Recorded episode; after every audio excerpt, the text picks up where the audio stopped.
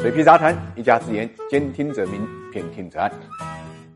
大家好，我是水皮，欢迎来到 ESG 会客厅。我们今天跟大家聊一聊瑞士政府呢揭穿了什么？真的是应验了巴菲特那句话“活久见”啊！因为众所周知啊，瑞士银行跟瑞士信贷呢是被誉为瑞士金融业的双子座。之前呢就因为安全，所以呢享誉全球。但最近大家都知道发生的事情，那么两者呢恐怕。必须得合并，合并啊不是新闻，新闻呢在于呢，在合并过程中间啊涉及到的一笔呢债务啊，大概有一百六十亿瑞郎的额外的一级资本，也就被称为 AT。一债券呢被完全减记清零啊，变得一文不值。消息一出呢，大家就非常非常惊讶啊，因为这就打破了市场原来的一个规则。因为大家都知道，风险排序中间啊，债权啊 肯定是高于股权的嘛。那么在目前两个机构的合并过程中间，我们知道瑞信啊，不管怎么讲，股东大概还有三十多亿啊瑞郎的价值，它的估值已经出来了。但是 ATI 债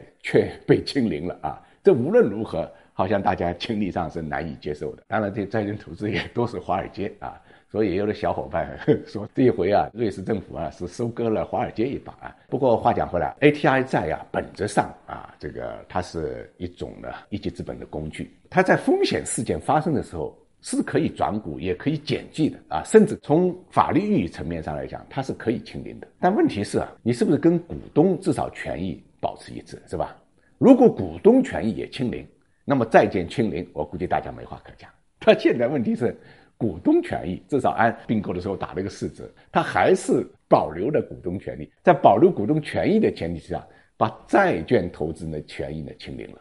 所以这个事情看起来呢，表面是合法的，但是实际上是不合理的啊。所以难怪现在呢，债权人啊要维权，要成立呢维权的微信群，要跟呢瑞士政府呢打官司。不过最近几年啊，瑞士政府的各种骚操作啊，大家已经看得够多了。在美国政府的压力之下呢，披露客户的这个资讯。后来呢，俄乌战争发生之后呢，又跟着美国呢没收了俄国富豪的这个资产。那现在呢，又把这个债券人的这个权益呢一把清零了。真的，瑞士恐怕已经不再是安全的象征了，不再是资产最后的堡垒。这一点，恐怕呢大家看得很清楚了。